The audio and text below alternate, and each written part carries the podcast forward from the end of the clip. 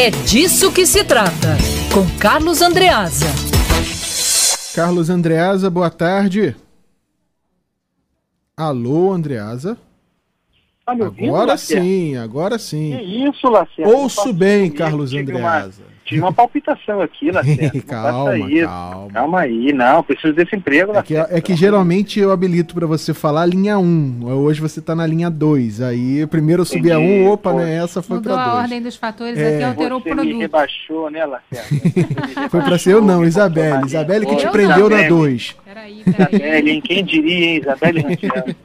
Carlos Andreasa, falar um pouco aqui da, da- de Niterói, esse dado que o Carlos Briggs trouxe do estudo do esgoto, lá de Niterói, mas o que chama atenção também, além desse estudo que detalhou um pouco o processo, mostra o que vem sendo feito em Niterói, que transformou uma case ah, no estado do Rio de Janeiro e até no, no âmbito nacional em relação ao tratamento da Covid. Né? Niterói é a segunda cidade com casos confirmados, atrás apenas da capital fluminense, com 6.377 casos no balanço divulgado agora há pouco, e a quinta cidade com número de mortes, só 230 pessoas morreram em Niterói. Testa-se muito, foi a primeira que começou com testagem rápida, foi uma das primeiras É. que teve isolamento, multa por máscara, enfim, vários fatores aí para a gente analisar essa curva de Niterói, Andreas. Lacerda, a gente precisa olhar com muita atenção e uma atenção é, com bons olhos para o caso de Niterói, para a experiência de Niterói. É, especialmente destacando-se frente à bagunça do Brasil de modo geral, especificamente do Rio de Janeiro como Estado e da cidade do Rio de Janeiro.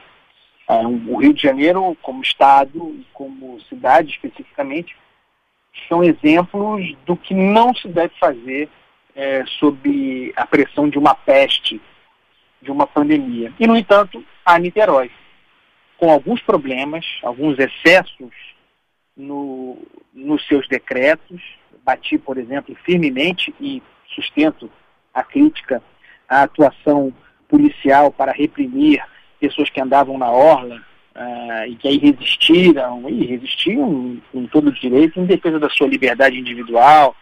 Eu acho que isso é um tipo de excesso que a gente viu em alguns lugares, não exclusivamente em Niterói. Mas é preciso dizer que eh, o estado do Rio, como um todo, depois perdeu completamente a mão, vídeos dos hospitais de campanha, mas o estado da- do Rio foi dos primeiros a sair na frente, né, dos primeiros a sair na frente é uma construção péssima, foi um dos primeiros a tomar eh, iniciativa eh, eh, para o combate à Covid-19, a entender a gravidade, e Niterói, dentro do estado do Rio de Janeiro, especificamente, com a distinção de que Niterói se antecipou, fez o seu, a sua política, fez o seu fechamento com alguns rigores excessivos, como já falado aqui, eh, nós tratamos muito disso ao longo da, da programação da Band News, mas, ao contrário do Rio como estado que se perdeu, da cidade que se perdeu, Niterói manteve ah, um rigor, ah, de modo que mesmo se poderia dizer que é possível identificar planejamento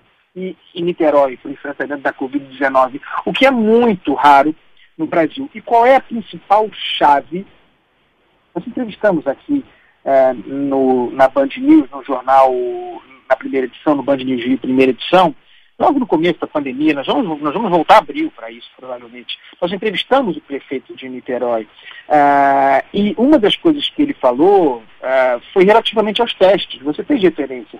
O ouvinte sabe que eu sempre fui obcecado pela ideia de teste, muito negligenciado no Brasil, faz uma política de Estado não testar, e Niterói, com todas as limitações possíveis, foi, qualquer estatística mostrará isso, ah, inclusive em média nacional, dos municípios que mais testou.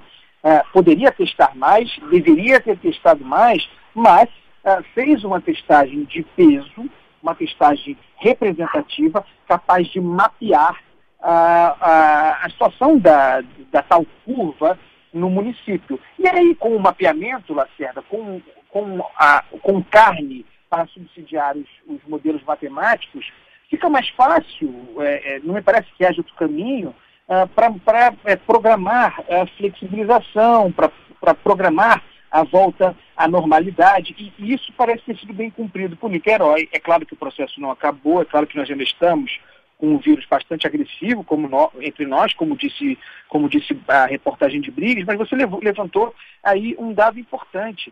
Embora Niterói seja a segunda cidade com maior grau de contaminação, com maior volume de contaminação, é uma cidade é, que, que, é a quinta em, em letalidade do vírus. Né? É, é, claro que não existe um morto é um morto, é um valor absoluto, é uma dor absoluta. Mas se nós pensarmos é, estatisticamente, é, proporcionalmente, 230 mortes, foi isso que você falou, né, Lacerda?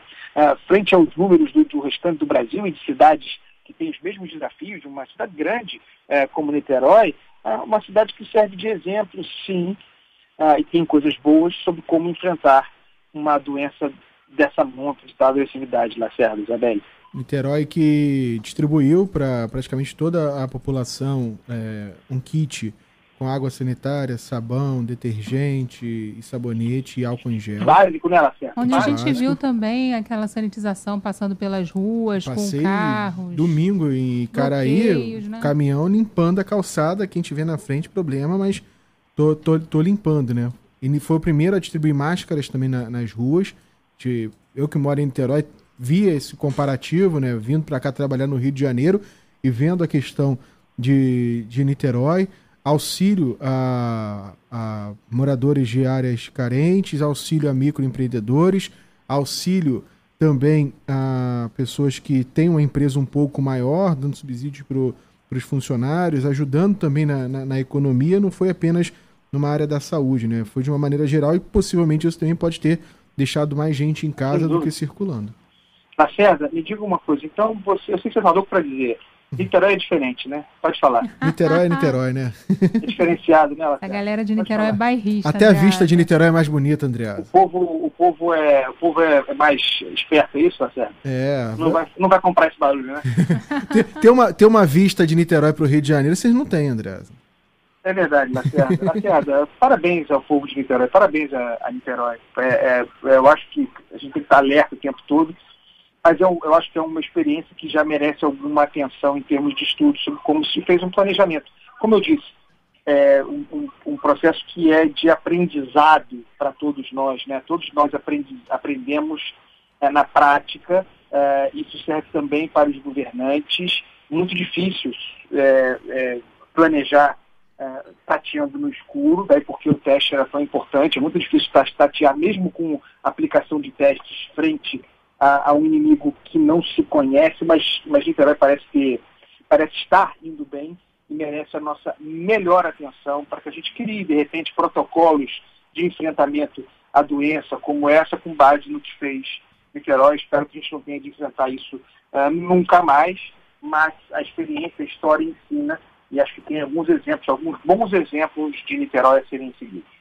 Carlos Andreas, amanhã está de volta, dia agitado. É em Brasília, Amanhã... demissão do ministro da Educação. É, o ministro que nunca foi, né? É, Mais é, um. é, é. É, é um já, caso já, muito caiu já E sentado. a gente achando que a queda do teste foi rápida, né? Que a demissão dele tinha saído rápido. Ó, a gente não sabe de nada. Em Brasília está seguindo o slogan da Band News FM. Realmente espantoso. Mas tudo bem, Lacerda. É, é trabalho, né? A gente gosta. Sim que é bom. Até amanhã, Andreasa. Beijo, pessoal. São 5h26.